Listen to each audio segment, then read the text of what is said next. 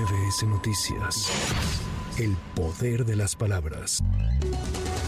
Ante los señalamientos de Morena, Rosana Reguillo tomó la decisión de no participar en el proceso para seleccionar las preguntas que se formularán a través de redes sociales a las y el candidato a la presidencia de la República durante el primer debate. Y acaban eh, de comunicarme, de anunciarme que la doctora Reguillo tomó la iniciativa de dar un paso a un costado con tal de despejar el horizonte de este proceso y que habiendo consultado con el personal del departamento designa y con el rector del ITESO se pueden hacer cargo de este proceso con el rigor comprometido.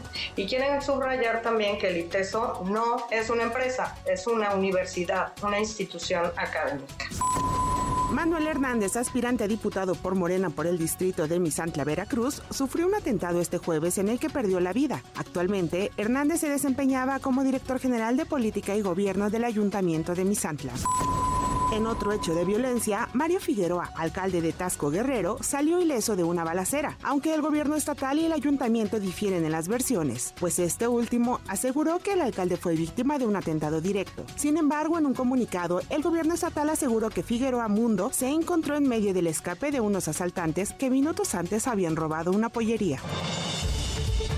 La Secretaría de la Defensa Nacional reconoció que el crimen organizado cuenta con armas de grueso calibre que superan el blindaje del ejército. Hemos asegurado 47.996 armas de Rumania, de Georgia, de Italia, de Austria, de Brasil. El 70% es procedente de Estados Unidos. Hay armamento de uso exclusivo de Fuerzas Armadas, fusiles y ametralladoras calibre 50 granadas. Es armamento de uso militar. Tienen unas características de perforantes, trazadores e incendiarios. Tuvimos una agresión el 10 de enero de este año. Tuvimos penetración al vehículo blindado falleció uno de nuestros elementos. Funcionarios de Estados Unidos nos dijeron que esta fábrica, Lake City, no solo produce al ejército de Estados Unidos, sino también las puede vender a los ciudadanos, ¿no?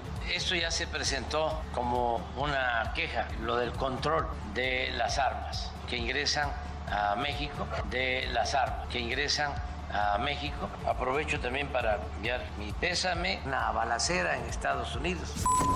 Desde los primeros minutos de este jueves estalló la huelga en el Nacional Monte de Piedad. El secretario general del sindicato, Arturo Sayún González, denunció que la institución rechazó la prórroga de un día más de negociación que habían solicitado la jueza del Tribunal Federal Laboral de Asuntos Colectivos, el director del Centro Federal de Conciliación y Registro Laboral y el propio sindicato. Y rotundamente se negaron en contra de la jueza, inclusive tipo amenaza, le comentaron que si se daba la prórroga, ellos iban a ampararse en contra de la decisión de la jueza. Por su parte, la Profeco informó que se mantiene vigilante para garantizar los derechos de los consumidores. La Secretaría de Gobernación dio a conocer que a raíz de las manifestaciones realizadas por el gremio del autotransporte federal, se ha fortalecido el diálogo y dio cuenta de un documento enviado por la Alianza Mexicana de Organizaciones de Transportistas, AC, en donde lista una serie de peticiones para garantizar la seguridad en carreteras. El Departamento de Justicia de Estados Unidos informó la presentación de cargos contra Ismael El Mayo Zambada, líder del cártel de Sinaloa, quien aún sigue prófugo y se le acusa de conspiración para fabricar y distribuir fentanilo. La sala especializada del Tribunal Electoral del Poder Judicial de la Federación multó al gobernador de Nuevo León, Samuel García Sepúlveda, con 10.374 pesos por incurrir en actos anticipados de pre-campaña y campaña, uso indebido de recursos públicos, promoción personalizada y vulneración a principios constitucionales, derivado de su participación en un evento, entrevistas y publicaciones. La tarde-noche de este jueves, dos trabajadores de la obra del tren interurbano cayeron de lo alto de una plataforma, lo que ocasionó la muerte de uno y lesiones graves en el segundo. Para MBS Noticias, Anaí Cristóbal. MBS Noticias.